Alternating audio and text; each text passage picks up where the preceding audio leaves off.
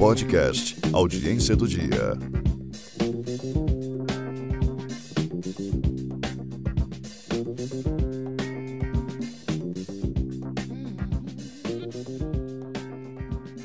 Devidamente apregoadas as partes comparecem aqui para o podcast Audiência do Dia, o segundo podcast Audiência do Dia. Nós temos aqui hoje, como a nossa pregoeira já falou, o tema desburocratização no Brasil e para falar sobre este tema bastante interessante e bastante contemporâneo, eu tenho ao meu lado esquerdo Antônio Pontes de Aguiar Filho, OAB 12082MA e CPF.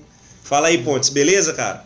Boa noite, Rafa. Boa noite, Luiz, que está aqui conosco. Ainda não foi apregoada a outra parte, mas já vou logo apresentando. E boa noite aos ouvintes. Né? Prazer estar aqui e pode apregoar outra parte aí, senhor. Do meu lado direito, que foi deixado por último a apresentação por deferência, porque é o especialista no assunto. Então a gente tem que deixar aqui, levantar a bola para ele cortar. Luiz Eduardo Caldas Santos, OABMA, não me lembro, cara. 9115. 9115, aí vocês já viram a idade dele, a minha é 12082, até quanto, Pontes? A minha é 11706. Então a do cara é sou 9. uma- Eu sou um bebê. Já estamos Não, aqui, Esse é um registro anterior. estamos aqui Ninguém com 100 sabe, mil. Ninguém sabe. Isso é gato, isso é gato. Fala aí, Dudu, beleza? Eu posso chamar de Dudu no podcast Claro, ou Luiz Eduardo? Claro, não, fique inteiramente à vontade. Gostaria de desejar boa noite a todos os nossos ouvintes. E se estiver estudando de dia? Bom dia, se for à tarde, boa tarde. Tudo bem. Ah, nós gostaríamos de agradecer a todos pela audiência, né, pelo interesse nos temas que são propostos e a gente busca aqui tentar de alguma maneira mistifi- des- des- desmistificar alguns assuntos que vêm sendo tratados com uma certa recorrência pela mídia e que entendemos aqui, já antecipando inclusive o nosso posicionamento sobre o assunto, ser ah, bastante positivo para o crescimento do nosso país. Então nós ah, buscamos aqui abordar esse tema à luz do desenvolvimento econômico, com atenção também às normas jurídicas que foram editadas para viabilizar esse processo, repito, muito positivo de desburocratização que vem se desenhando atualmente. É isso aí, galera. Forte abraço a todos. Estamos brincando aqui. Essas. Dudu já quase esgotou o tema, mas muito pelo Porque contrário. Ele é um especialista em burocracia. Não temos né, burocracia, diz que ele é um especialista, ele é um burocrata. Vai ter muita coisa para falar aí, encerrando as preliminares. Vamos para a pauta, vamos para o mérito.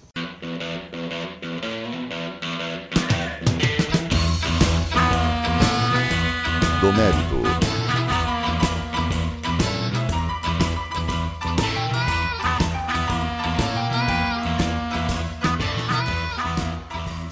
Beleza, vamos aqui para o mérito. Eu peço aqui a Vênia para ler um texto da FENACOM de fevereiro de 2018, que fala que o Brasil é o país mais burocrático do mundo, segundo o Banco Mundial.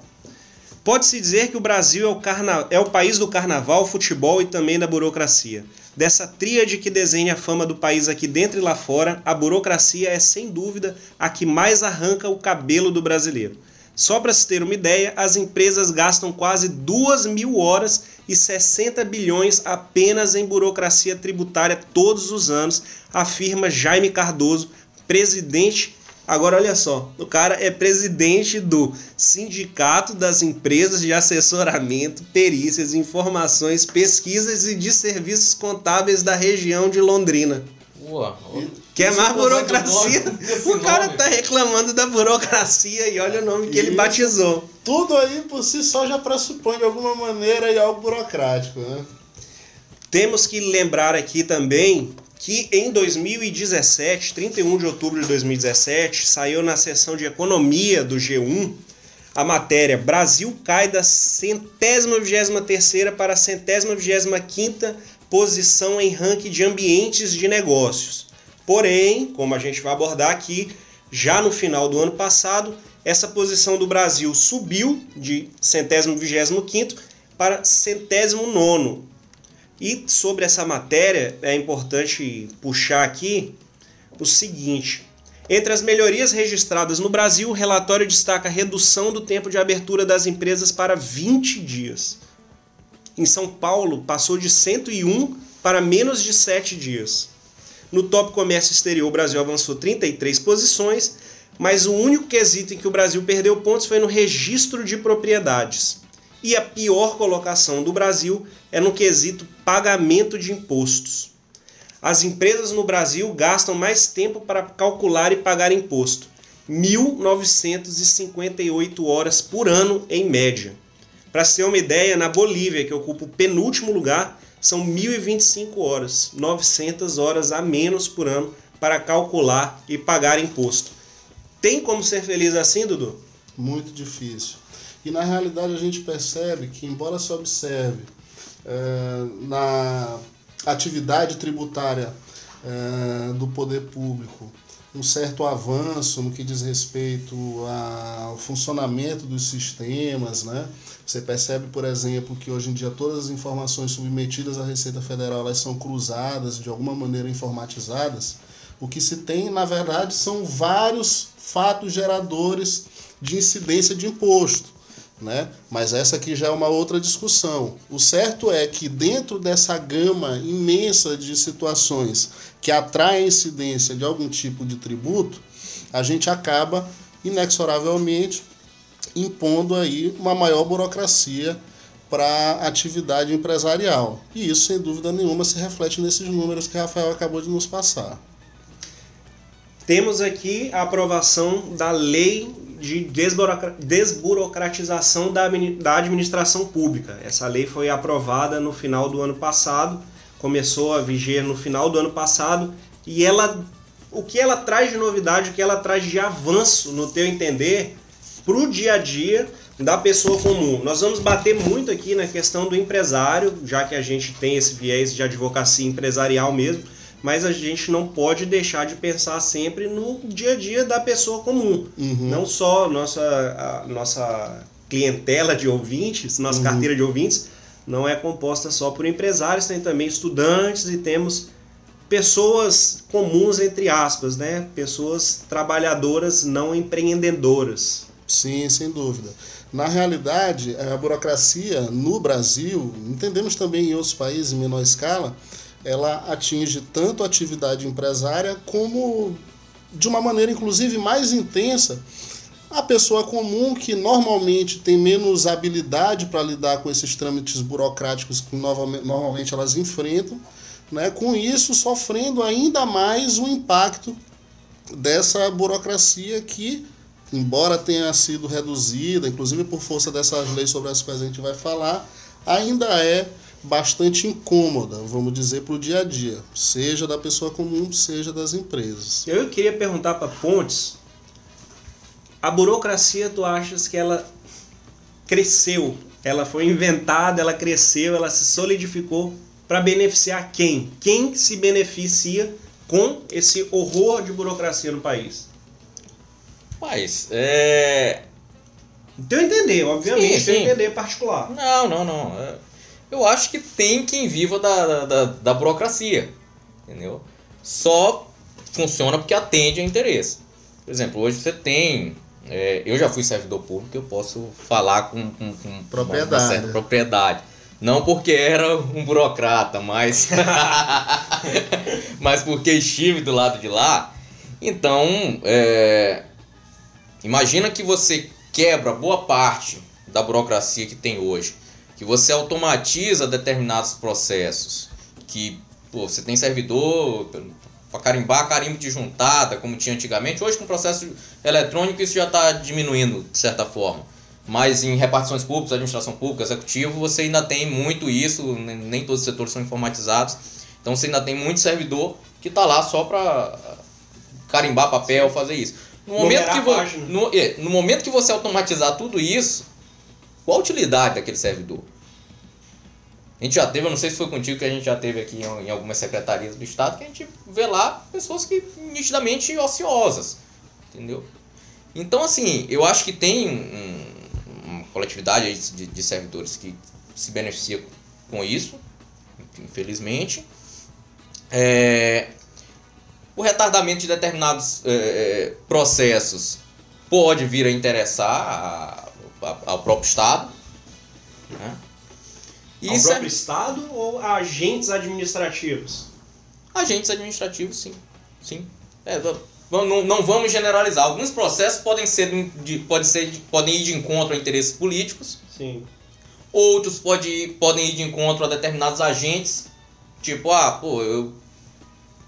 Fulano é, é- é de um viés político contrário ao meu, entra com, com, com um pedido aqui na, na, secretaria do qual eu sou secretário de Estado, ou, ou gerente, coordenador, o que seja, e eu vou lá, ó, isso não é do interesse, segura aí. Aí eu, eu Né? já emendo. A gente sabe que tem isso. Eu Utiliza do, do, do- Na verdade, assim, burocracia é o, o, o poder do, do, do, Do escri- Estado. do, do escri- do escritório, né? Vem do, do, do, bu- burô, virou, Virou, né? Do, Uma expressão do francesa. francês, que é o escritório, a mesinha, e, o, e, o cra, e o cracia é do Kratos, poder, né? Poder. Poder. Então é É o poder de quem tá ali. Então o cara tem o poder. Pô, quando tava lá, fui servidor do, do, do, do- judiciário, chegava, chega alguém, te pede uma informação do processo e tu diz, que na, na, na, na época que eu fui servidor, muitos anos atrás, tu chegar e dizer, ah, não achei teu processo e tal, não sei o quê. Aquilo ali emperra a vida, é um poder que o cara tem de, de impedir. Já tirou o cabo da internet pra dizer que não tava funcionando? Não, não, não, não, não. Essas práticas não é, essas práticas não, não, não eram minhas. Não, e pegando o gancho do ponto que o Pontes acabou de explorar, né, falando sobre, afinal de contas, o que significa burocracia, é importante lembrar como ela surgiu e para que ela surgiu também. Porque ah, por volta lá do, do, do- do século XVII, o que, que acontece? Você tinha um Estado em formação que precisava de alguma maneira se afirmar sobre a nobreza, que era puramente patrimonialista, e a forma que o Estado encontrou de se afirmar sobre a nobreza seria exercendo o seu poder, seu poder de regulamentar, o seu poder de exigir a adoção de determinados procedimentos, de modo que a nobreza, embora sendo dona de quase tudo, se colocava de modo subserviente ao Estado, porque afinal de contas dependia daquilo para exercer as suas atividades e adotar os seus procedimentos.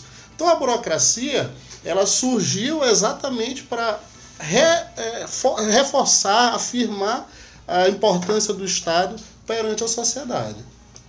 E hoje, vocês podem dizer que a burocracia acaba por ser, assim, em, em grosso modo, é uma prática que prejudica a transparência?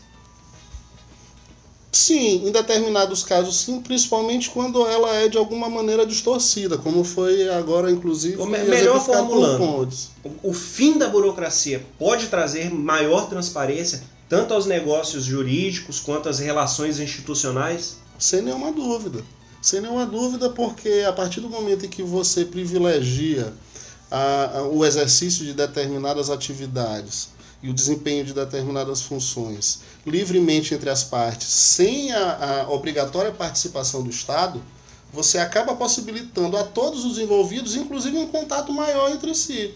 De maneira que essa transparência decorreria exatamente dessa proximidade maior entre as partes envolvidas em uma determinada atividade e não necessariamente se tendo o Estado como um agente interposto né, no contexto dessas atividades. Então eu penso que em grande parte das situações a diminuição da burocracia vem para aumentar a transparência entre as atividades que são eh, realizadas inclusive dinamizar essas atividades, que eu acho que esse é o ponto principal ah, esperado desse movimento de burocratização que vem eh, se aparentando aí através da edição dessas novas normas aí que vem para melhorar a atividade privada de alguma maneira. Eu fico pensando assim, por que, que a burocracia existe há tanto tempo, somente aqui no Brasil, e por que, que ela perdura, né? E, e continua ao longo do tempo, mesmo a gente falando, pô, todo mundo incomodado com a burocracia e tudo mais. Eu acho que o brasileiro, e, e- nisso a gente, eu, eu me incluo, logicamente, acho que, de certo modo, a gente gosta um pouquinho da burocracia. Entendeu? Ganha-se tempo É. com ela. às vezes você ganha tempo com ela, mas tu, tu olha na, tira, tira as coisas às vezes, do macro universo, traz pro, pro, pro micro ali. O cara vai montar um time de futebol para jogar o torneio da OAB tem lá um diretor financeiro do time, um, um, um, presidente. O cara vai montar um grupo de WhatsApp e o cara tem que botar no seu fulano regras, é, do, grupo. regras do grupo e tal. Entendeu? Então, assim, de certo modo, isso perdura porque o brasileiro gosta Sim. um pouquinho disso. Tem o ditado que diz que o brasileiro adora fila, né? É. Aí, o cara não sabe nem porque fila pra quê, mas, a fila tava grande e já entra ali é. na fila pra... É. Outra coisa, o jeitinho brasileiro só tem espaço na burocracia, pô. É. Se tiver tudo é, agilizado, by the book ali, tiver um, um, um for algo até informatizado ou transparente, como o Rafael tá colocando, não, não comporta o jeitinho brasileiro. Exatamente. Né? Por isso é que eu tô aqui questionando se vocês querem levar para frente realmente esse movimento de desburo, desburo, desburocratização e acabar com um dos ícones da identidade nacional, que é o jeitinho brasileiro, cara. Olha, é, eu penso que, por menor que a burocracia seja, né, e sendo essa expressão notadamente pejorativa, até porque quando se fala em burocracia, se fala em algo excessivamente burocrático, né? Claro, a burocracia... o mínimo tem que ter, né? Pois, De controle é, estatal tem que ter. Era exatamente aí que eu ia chegar. Você não consegue eliminar a burocracia. E querendo ou não, o Estado é responsável por fiscalizar, disciplinar e até centralizar o controle de algumas informações, motivo pelo qual não existe Estado organizado sem um mínimo de burocracia. É importante ter isso em mente também. Então, eu e penso... tu, tu acreditas que vai acabar o Estado, como o Nery acredita, e eu não concordo? Não, não penso que essa seja uma realidade nos próximos 10 mil anos. Ah, não vai, 10 mil anos é muito, a Terra não segura até lá. Que é um contraponto aí. é um outro ponto, é. Um contraponto aí a, a, a transparência versus burocracia todo procedimento licitatório que você tem é, é dito em benefício da transparência, do poder público e tudo. Mas, Muito inegavelmente, bem. é uma burocracia e acaba engessando uh, em muito a administração. A, a, administração, a urgência, você vê muito isso em medicamentos, às vezes você Pô, o cara quer, precisa de medicamento ali com urgência, mas tem que fazer um procedimento. Sim, morre porque não. Embora. Muita ah, tava aí na, na administração pública mais de perto aí com certeza sabe o, o, o, quanto isso é delicado até para o gestor, para o prefeito, para o administrador público. A, a própria lei de licitação dá a possibilidade de fazer uma série de com sutilezas no edital e direcionar. E a gente sabe disso. Não estamos falando aqui nada de. Que seria aquilo que a gente falou lá no início, a distorção da burocracia, para atender a um ou outro interesse. Exatamente. Então tem muita gente que ganha muito dinheiro com burocracia. É, quer saber... Nós estamos nem falando de cartório ainda. Ah, ainda. É. E outra coisa. Seria a formalista de explorar a burocracia, né? Ó, nós já arrumamos aqui nesse podcast 17 minutos briga com cartório, servidor público. Não, de jeito nenhum. Sindicato aqui já. De jeito nenhum. Inclusive, gostaria de mandar um abraço aqui para os vários serventuários extrajudiciais que estão nos ouvindo, com quem a gente mantém a relação de mais profícua parceria.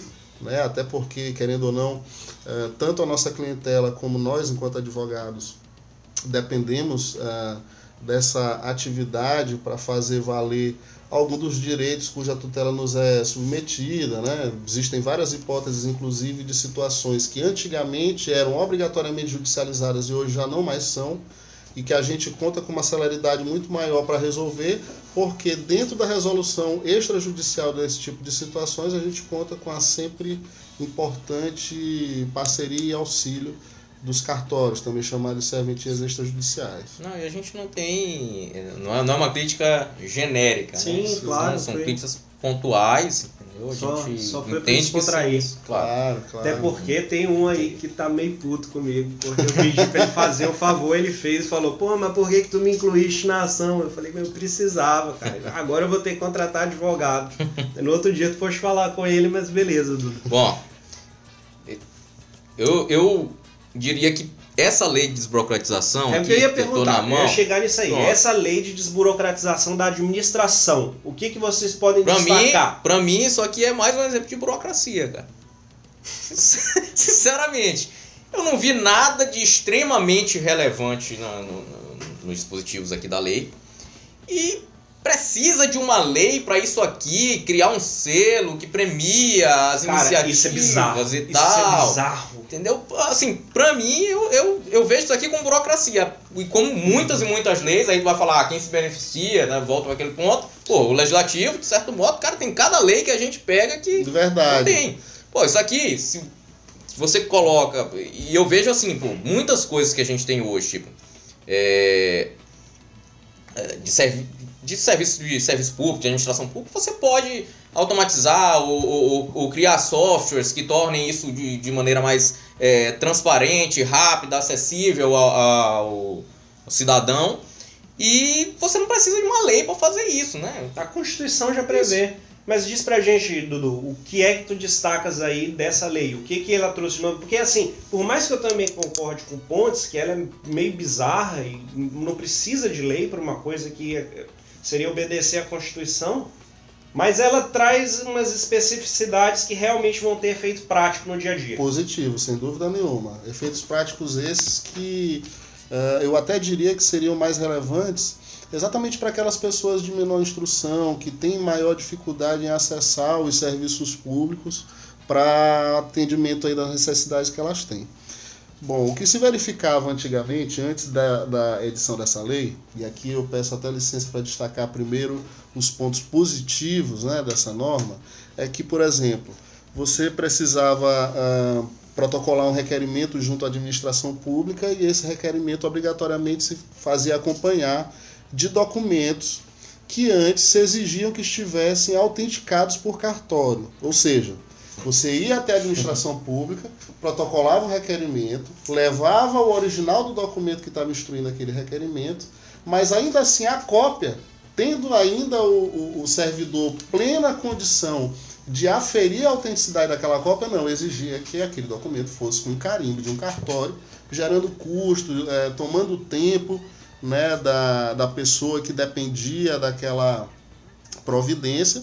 E hoje, por outro lado, você tem uma lei que dispensa a adoção dessa formalidade. Dispensa, no caso, então, a autenticação de cópia de documento, eh, dispensa, por exemplo, reconhecimento de firma quando a assinatura de um requerimento de determinado documento é feita na presença do agente eh, administrativo, que é o destinatário daquela requisição, dispensa, por exemplo, apresentação de título de eleitor, exceto quando para votar ou registrar candidatura eleitoral, entendeu? É, Isso tudo no âmbito das repartições públicas. Isso. Nas E é uma, relações privadas, ainda é necessário registrar, reconhecer firma. É, na realidade o reconhecimento de firma, ele não é um requisito de validade dos contratos. Ele apenas serve como prova pré-constituída, vamos dizer assim, de que aquela assinatura corresponde de fato à pessoa que em tese teria firmado Então, a assinatura do quem documento. exige o reconhecimento de firma é que está burocratizando. Perfeitamente, perfeitamente. Porque o que, que ocorre? É, se você tem um contrato, por exemplo, falando aqui no âmbito das relações privadas, e a assinatura desse contrato não goza do reconhecimento de firma da assinatura, em tese, a parte contrária, interessada em burocratizar, podemos dizer assim, pode questionar a autenticidade daquela assinatura. Dizer, É como é que eu posso ter certeza de que de fato foi aquela pessoa que assinou? Ou seja, nós, como operadores de direito advogados, somos muito culpados pela burocratização. Sim, sem dúvida. Na realidade, é, para a gente que busca de alguma maneira fugir um pouco dessas peculiaridades que foram se consolidando com o tempo para tornar o Brasil burocrático, a gente já consegue encontrar soluções para minimizar os efeitos da burocracia. O próprio é, é, exemplo que se pode extrair, inclusive do que já foi discutido aqui, como acabei de dizer, é a dispensa, por exemplo, de reconhecimento de firma e assinatura de contrato quando o contrato é firmado presencialmente pelas pessoas que estão envolvidas naquele vínculo. Imaginemos aqui, por exemplo, um contrato de locação eh, firmado entre mim e Pontes. Eu estou diante de Pontes, Pontes está diante de mim. Ele sabe que eu sou Luiz Eduardo, eu sei que ele é Pontes. Assinamos aqui, por que, que eh, exigiremos reciprocamente o reconhecimento de firma da assinatura? Até em atenção, inclusive, ao princípio da boa-fé objetiva, né, que rege os contratos de acordo com o que estabelece o Código Civil, essa seria uma providência, entendo eu, dispensável. Né? E eu, essa, essa, essa, minimiz, essa minimização de formalidades, ela tende a conduzir a uma menor burocratização de procedimentos. E essa lei, sobre a qual a gente falou ainda há pouco, e aqui voltando então para o tema central da nossa discussão, ela trata é, da desburocratização da atividade em nível de administração pública. Quando a gente fala em administração pública, a gente está falando, por exemplo, em prefeituras, uh, órgãos estaduais, municípios, ou seja, administração direta e indireta, tanto em âmbito municipal como em âmbito estadual e também federal. Então, essa é uma lei que se aplica a todas as esferas da administração pública, dispensando, então, tudo aquilo que era solicitado como sendo formalidade para acessar a administração pública com uma determinada pretensão. Certo. Isso, desculpa, isso basicamente vai sendo, aqui a grosso modo, beneficiar muito INSS, cara, é o que eu vejo assim sendo mais útil aquelas pessoas mais humildes Sem que dúvida. chegavam no INSS para requerer benefício, etc e tinha que ir lá uma, seis, cinco horas da manhã pegar fila e chega lá, tá sem a cópia autenticada de um documento. Tá ir sem... embora. Exatamente, para voltar no outro dia e muitas vezes vindo Perfeito. da zona rural, Perfeito. de van e tal. Então, um gasto do dinheiro que não tem. Realmente, isso aí, essas questões explanadas na lei, né, dispostas na lei, vão ser úteis. Chama Mas eu... eu chamo a atenção aqui que a lei, né, aqui no introito dela aqui, ela racionaliza atos e procedimentos é. administrativos dos poderes da, da União. Racionaliza. Era irracional mesmo. É. Isso, aqui. isso aqui é um negócio. Você, pô, tá eu e o Luiz contratando aqui alguma coisa, ou solicitando alguma coisa, eu tô solicitando a ele, ele na condição de, de agente público, que ele tem. Não, me, me prova que, que, que, que essa assinatura, é que essa assinatura é tua. Pô, tô assinando aqui na tua frente. Não, tu tem que ir no Sim. cartório, só o cartório tem, pode dizer que isso. Assim, aí entra naquela, naquela do quem ganha, né? Quem ganhava. Sim. E agora sim, é muito. É, isso que tu tocaste foi muito, muito interessante mesmo, porque às vezes o legislador nem percebe um ou outro detalhe na hora da redação da lei, porque afirmar que essa lei racionaliza os atos da administração pública é falar que antes dessa lei esses atos todos eram irracionais, é bizarro. Como de fato eram mesmo. Assim, algumas vezes falta muito bom senso quando você tem essa, essas exigências. Eu acho assim que por mais que você tenha tipo uma, uma determinação de ah, não tem que juntar documento X, você às vezes como servidor tem que ter o bom senso de, de às vezes entender que, pô, não, isso aqui eu não preciso, uhum. não, não é obrigatório. Uhum. Quantas e quantas vezes a gente não chegou, não, não é passando, pô, mas sou eu, tá aqui, tá aqui a, a minha carteira. Não, você tem que ir autenticar. Você tem que ir autenticar. Uhum. Isso é irracional e falta assim bom senso mesmo do, do, do, do, servidor. Às vezes o cara fica com medo também, logicamente, de, de, de, de, retaliação de superior. Pô, você deixou isso, isso passar.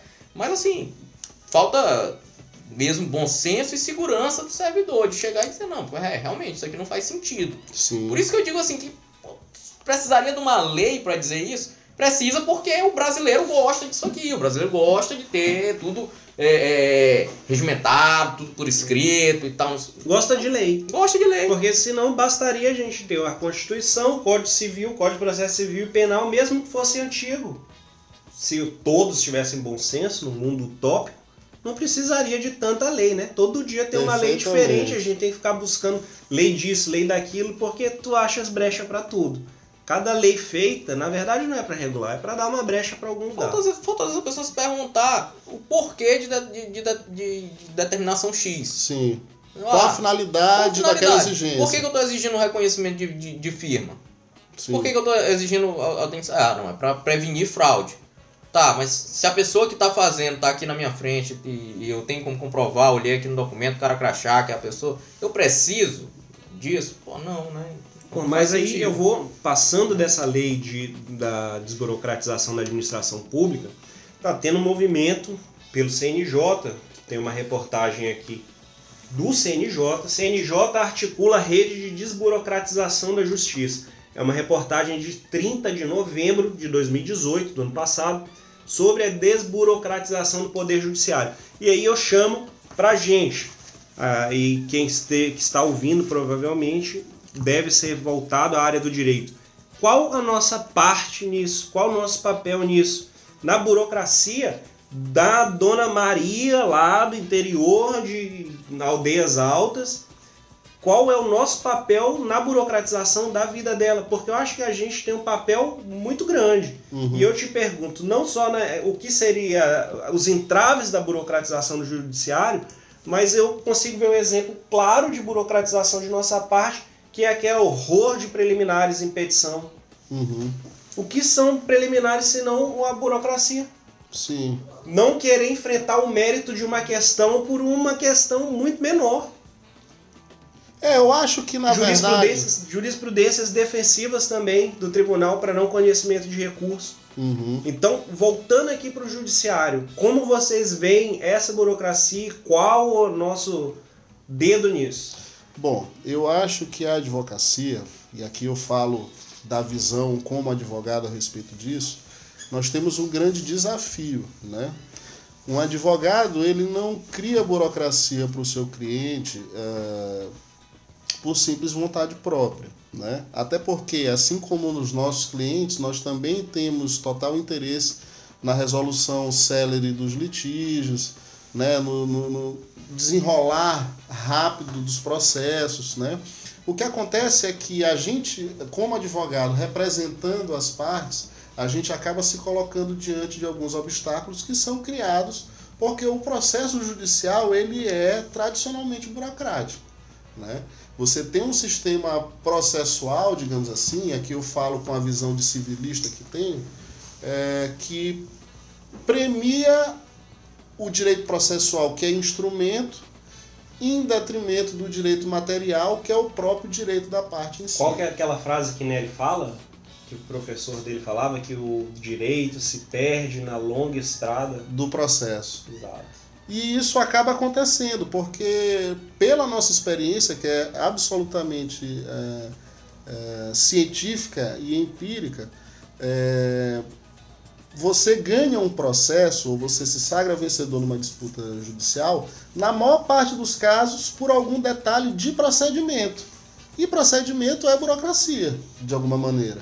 Né? Então, querendo ou não, nós temos esse desafio a vencer porque a lei ainda nos impõe determinados ritos, determinados procedimentos que acaba nos tornando obrigatoriamente burocráticos. Vou dar um exemplo de uma inovação legal, e aqui é, eu me dirijo às pessoas do ramo do direito, especialmente.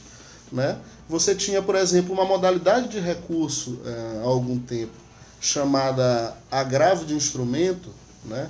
que você precisava obrigatoriamente instruir com algumas peças do processo originário, dentre as quais cópia de procuração das partes e um documento chamado certidão de intimação da decisão agravada. Absurdo também.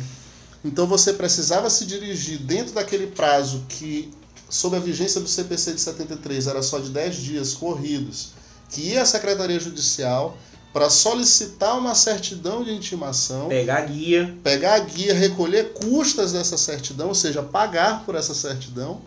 A secretaria tinha que redigir essa certidão atestando o teor da decisão agravada e a data em que as partes foram intimadas dela. Para quê? Para submeter aquilo à instância responsável pelo julgamento do recurso. Sendo que tinha sido publicado em diário oficial. Perfeitamente.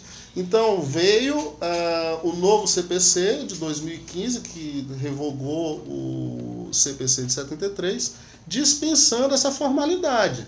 Também no movimento de desburocratização do processo judicial, permitindo que você comprove a data de intimação da decisão a ser recorrida através da juntada de documentos que comprovem que aquela decisão foi submetida à intimação ou publicação, como ah. cópia do diário oficial. Então, é, esse é um, como eu estava dizendo, é um desafio que a gente vence dia a dia com o auxílio dessas inovações legais, né? Mas acaba sendo uma burocracia, acaba sendo um, um, um excesso de procedimentalismo do qual a gente não consegue, infelizmente, fugir, porque a lei privilegia o procedimento em detrimento do direito material. Infelizmente. Não, perfeito, concordo. Pontes, quando eu falei que nós, como operadores, contribuímos para essa, essa burocracia sem fim, tu ficaste nervoso aí, já abriu 200 sites, pegou o celular. Imagina. Qual é a tua opinião? Imagina. Aí? Cara, como o Dudu já falou aí, né? O processo em si, ele é um, ele é burocrático, né? uma, uma burocracia. Né? É...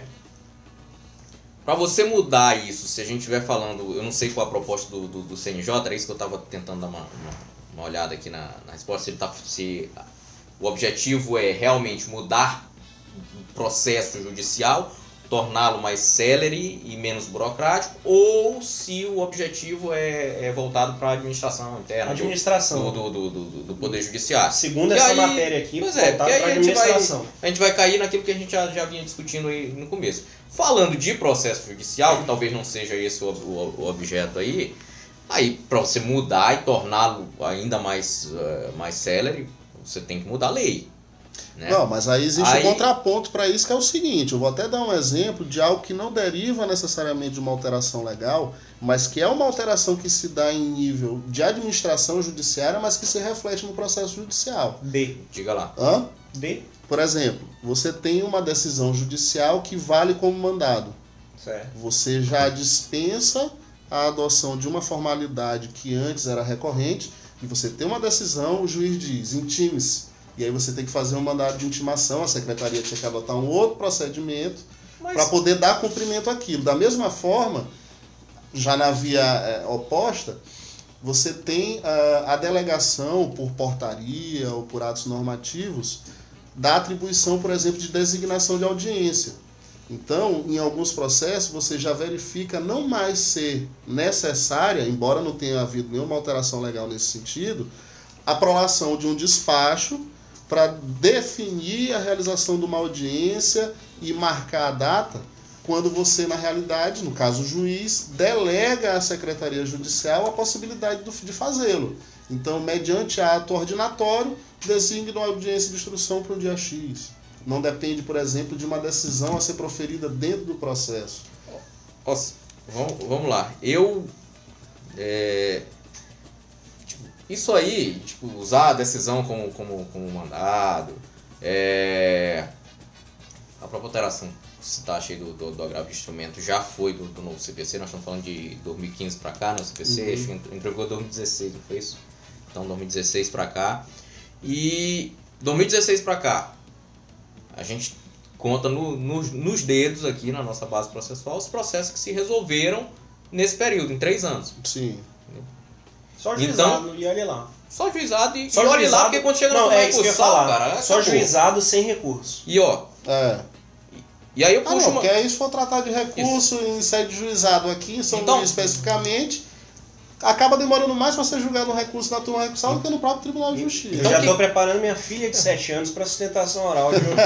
então o que causa morosidade, para mim, não são essas, essas, essas filigranas, né? Porque isso aí pegar a decisão, fazer como mandado, muito juiz hoje já tem, já tem feito. Isso aí é louvável e, realmente poupa muito tempo. Você tinha que é, expedir mandado, mandar para não sei para onde, tudo. Entendeu? Mas é, pra não mim é, é isso. O problema, o problema é o processo. Aí já tá, já se tornou o processo judicial eletrônico.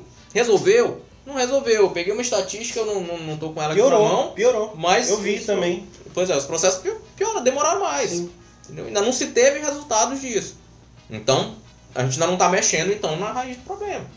Uhum. A gente está mexendo em. Tipo. Detalhes. Só aqui, deixar detalhes. eletrônico não resolve nada. E a gente tem o exemplo claro todo final de semana com a porra de VAR durante os jogos de futebol, cara. E é um negócio absurdo, porque tu não comemora mais gol nenhum. Nem do teu time, nem contra, nem quando tu tá secando, nada, cara. E isso é o advento de um sistema eletrônico que não traz, pelo menos não está sendo atualmente, na data que a gente está gravando esse podcast, útil para resolver o problema do jogo. Ele traz justiça? Mais ou menos, eu tenho umas teorias grandes sobre o VAR. Mas a ideia dele era trazer justiça, mas não está trazendo, porque a celeridade, a ausência de celeridade, a morosidade é tamanha uhum. que atrapalha. Talvez seja a mesma coisa, numa comparação meio louca aqui, com o processo judicial eletrônico. A gente pensou que ia ser mais célere, mas uhum. não é isso que está se vendo na prática. Os processos estão demorando uhum. cada vez mais. Vai ser ajustado isso Esperamos que sim. Sim. Eu, eu coloco o contraponto porque é sempre importante a gente refletir sobre nossas constatações, e aqui a gente acabou de fazer uma, né, de que o processo judicial eletrônico ele se tornou mais lento e moroso do que o próprio processo físico, na contramão da concepção da ideia, né? Mas eu acho que isso se deve muito à própria falta de habilidade dos serventuários da própria justiça em lidar com a operacionalidade disso. Né? A gente é, lida ainda com certo procedimento arcaico que se verifica, por exemplo, nas secretarias judiciais pelo seguinte aspecto. Antes você tinha o processo físico com 1, 2, 5, 10 volumes, e quando ele estava pendente da noção de alguma providência, ele ficava empilhado na tua frente. E tu diz, não, eu tenho que me livrar daquele volume. E o volume era físico mesmo, tá lá na tua frente. Né? Então eu acho que isso, até do ponto de vista racional, acaba meio que de alguma maneira obrigando a pessoa a tomar uma providência para resolver aquilo ali ou impulsionar. Mas e quando usava esse processo para peso de porta? Bom. Porque era uma situação muito frequente dentro da secretaria, tá lá que ele tem o processo Se a segurando caixa a de porta. processo é. É, eu, eu acho assim, PJE não, não, não é vilão.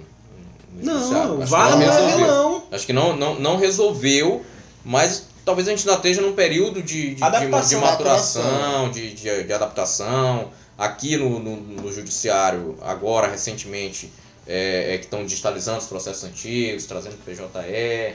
entendeu? Então, assim, ainda tem todo um período de, de, de maturação disso. Outras medidas têm sido tomadas, a, a- a exemplo agora também bem recente, as sessões virtuais que estão começando aqui no, no, no TJ.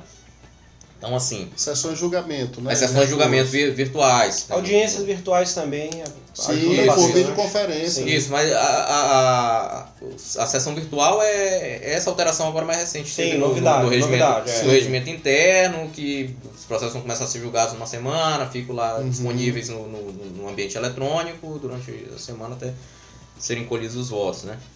É, então, assim, eu acho que não é o PJE o vilão, eu acho que tem medidas adicionais que se, que, que, que se pode tomar nesse ambiente da, da, da, da informatização, da, das novas tecnologias. E eu acho que passa assim, ah, tá falando, pô, tá com três anos só que alterou o CPC, é, mas quando, quando foi que começaram a trabalhar nele, as legislações aqui no Brasil elas já entram em vigor meio que obsoletas, né? Defasadas. Sim, defasadas. A Pelo tramitação demora tanto. Não, É. Então, assim, mas passa por uma alteração de, de, de lei. E eu falo isso porque, assim, qual é o nosso papel e tudo mais. Cara, eu sou extremamente legalista. Eu, pra mim, tá na lei, vamos cumprir o que, o que tá na lei. Tem Uhum. preliminar lá, tem lá o, o artigo do CPC que lista todas as preliminares, vamos, vamos listar. Vamos ver o que, que, o que, que se encaixa no caso, logicamente, mas vamos, vamos Não, listar. até porque se a gente não Vamos- fizer, isso. a gente não tá fazendo o nosso, Nosso- dever. isso. Então, assim, a, a culpa não, não é do advogado. O advogado dança ali de acordo com, com a música que tá tocando. Qual é a música que tá tocando? Mais ou menos. Não, qual é a música que tá tocando? É o CPC que, que tá Uhum. lá, o CPP e tudo mais. O cara vai lá e, e aplica o que, tu- o, o que tá na lei. né? Então, eu acho que passa por uma alteração legislativa, passa pela maturação do PJE, sim, entendeu? E agora passa por automatização de algumas coisas. entendeu?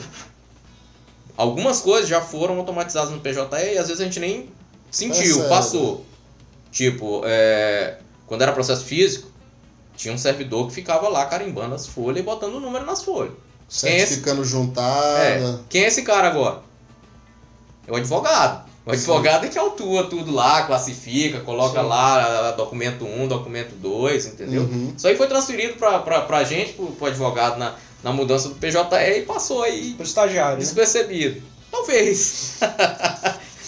Passou A gente tem que dar uma conferida. Estagiário a gente sempre, sempre tem que dar uma conf- conferida. Mas enfim, eu amo meus estagiários. É, um abraço para todos eles aqui. Eles são todos muito caros, muito queridos. E aí que não faça um resumo dos podcasts. Então, assim, eu acho que, que talvez isso comporte até um, um, um podcast espe- especial para falar disso. Que eu já tinha notado aqui. De automatização e, e- informatização de procedimentos, tanto Já no está na processo quanto na nossa, na, na nossa atividade mesmo. Automatização, burocracia, jurisprudência defensiva e dificuldade de acesso à justiça. Tá aí um bom podcast. Esse é, esse é Perfeito. pesado. Esse é pesado. Mas eu acho que somando esses ingredientes, talvez a gente consiga no nosso ambiente aqui no judiciário conseguir diminuir um pouco o, o- tempo do processo. Eu acho que a, a burocracia no, no- no nosso ambiente aqui é medida pelo tempo que você demora para resolver uma, Uhum. um- uma solução. Ou para resolver um processo, É, para dar solução sendo- a um, a um processo. Acaba sendo o Entendeu? fator mais sensível né, da burocracia, aquele mais você percebe e sente na pele, né? Se você tem outras coisas, né? como por exemplo o exemplo do Alvará hoje é, é, perfe- é perfeito. Entendeu? Ponte A está gente- com alvará de 250 mil para sacar pra Que gente e isso, o banco não tá rapaz. deixando. Dera cesse. É. Dera cesse. Dera cesse. Não, Alvarazinho pequeno, mas que não, não, não recebe na agência daqui, tem que ser na agência do. De onde foi emitida. Do, De Açailândia. De Açailândia. Então o cara vai ter que sair daqui pra ir lá sacar. Tua passagem ida e volta é o É, o alvará. Alvará, é o valor do Alvará, pô. Ida, volta, hotel e alimentação. Então, assim, qual a necessidade disso? Não, Pô, você não tem, sei lá, um essa é surreal caderno de, de, de, de, de assinatura de juízes lá pra conferir isso? Ou você não pode, pô, dá uma ligada aqui pra vara e ver Ixi, se a assinatura tá virtual do juiz é. no banco, cara. Um e-mail o cara resolveria isso. é. Um e-mail ou uma ligação, confirma, o tá aí, tá, beleza. Pronto, o juiz autorizou aqui, ou então tem como passar um e-mail aqui Sim. autorizando pra eu juntar aqui no processo e. Até porque Tá a assinatura resolvido. digital é certificada, né? É uma coisa. Não dá pra entender. Esse exemplo aí foi o de o hoje. dinheiro que vai né? receber lá não, não circula aqui. É. Eu acho que um outro aspecto, Rafael, a gente levantar sobre a desburocratização no âmbito judicial seria a própria estimulação da realização de acordos. Né? Sim, nós tratamos Seja- muito disso no podcast com Nery Vinícius, do Sim. futuro do direito, que é Vinícius especificamente acreditando muito em arbitragem, e para resumir o pensamento de Nery, é acreditando em arbitragem e não necessariamente conduzida por advogados. Sim. Eu acho que a lei de arbitragem ela acabou ficando relegada a aspectos muito segmentados do direito, né? Porque parando para analisar sobre os requisitos para a instauração do juiz arbitral, né? A gente acaba de alguma maneira tendo um pouco mais de dificuldade, né? Do que a submissão daquele assunto, daquele, daquele direito, né?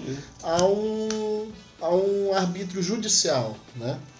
Então, é, a, a lei de arbitragem ela é positiva, ela veio para enriquecer os instrumentos de resolução de conflitos, mas podemos dizer que, na nossa percepção, foi algo que, na maior parte dos casos, não pegou, né? Então, é, eu penso que, no lugar da arbitragem, a própria mediação de conflitos, né?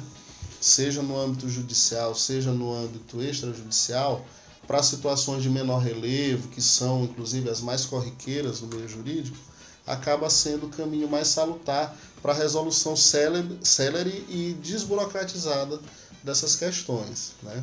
O que eu percebo ao longo desses meus 10 anos de advocacia é que, enquanto, por exemplo, a conciliação, especialmente se tratando de grandes empresas, somente era algo a que se recorria maciçamente na semana de conciliação, basicamente, hoje você já tem, Tem. é, na maior parte dos casos, uma predisposição das partes, especialmente da parte demandada em um processo judicial, para resolver aquilo através de acordo, para resolver aquela questão através de acordo.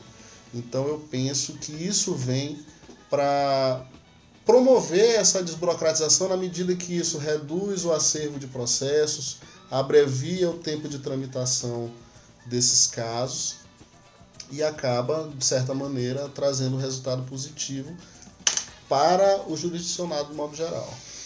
Perfeito, Dudu. Concordamos aí plenamente contigo. Estamos chegando aqui na nossa hora. O interessante é que pegamos aqui já dos temas surgiram outros dois assuntos para podcasts futuros que vocês já estão convidados para a gente fazer essa questão da automatização e também bater na. Bater não, né? Bater fica por minha conta. Na lei de liberdade econômica e reforma trabalhista tem um, um seria interessante nós debatermos essas duas questões. Já fica aqui o convite. Vou abrir espaço agora para as nossas alegações finais.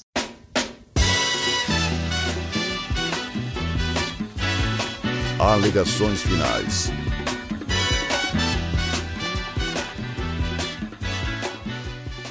Vocês dois estão aí pensando quem vai fazer alegações finais primeiro, então eu vou fazer as minhas alegações finais primeiro. Para citar aqui, eu tive o cuidado de pedir, cuidado não, a curiosidade de pedir para amigos meus sugerirem exemplos de desburocratização que facilitariam a vida deles.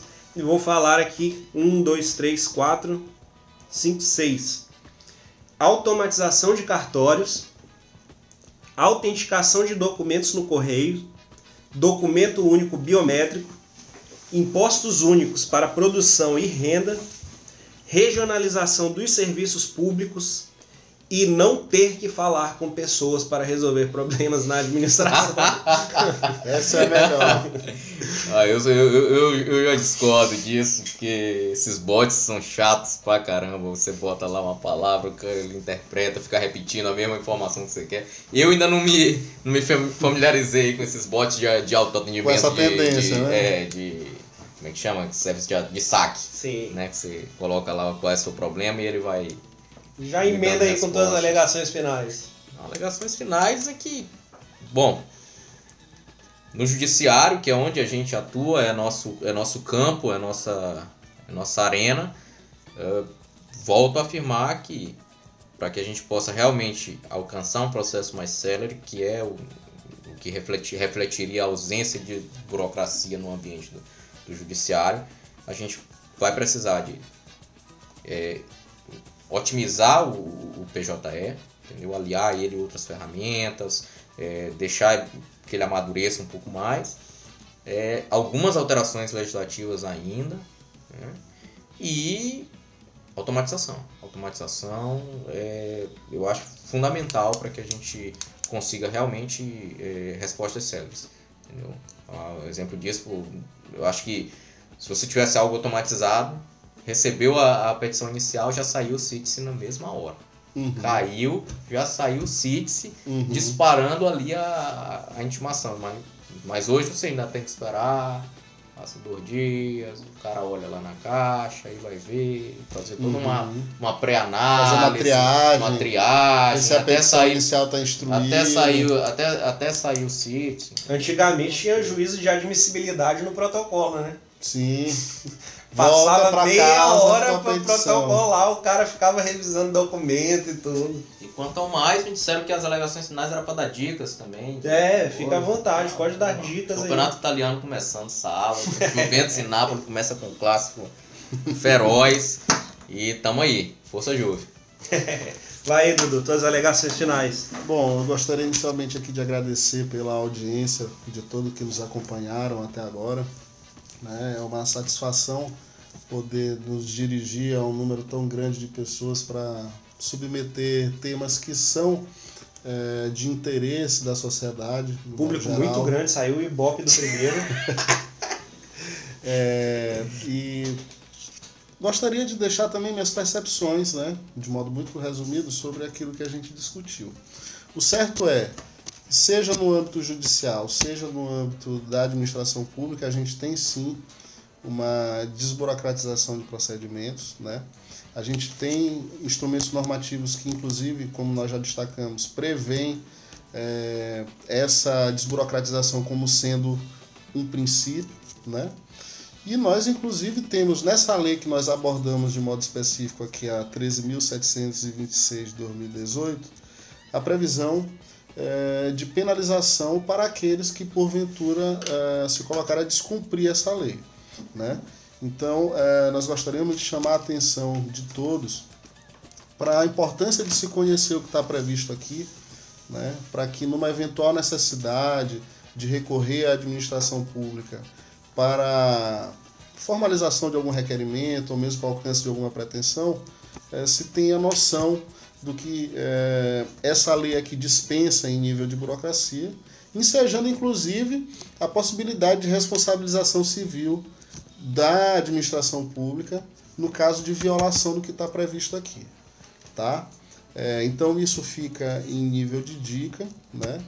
E me despedindo aqui de todo mundo, gostaria de deixar o escritório Lara Pontes Nery Advogados. Quer deixar o escritório?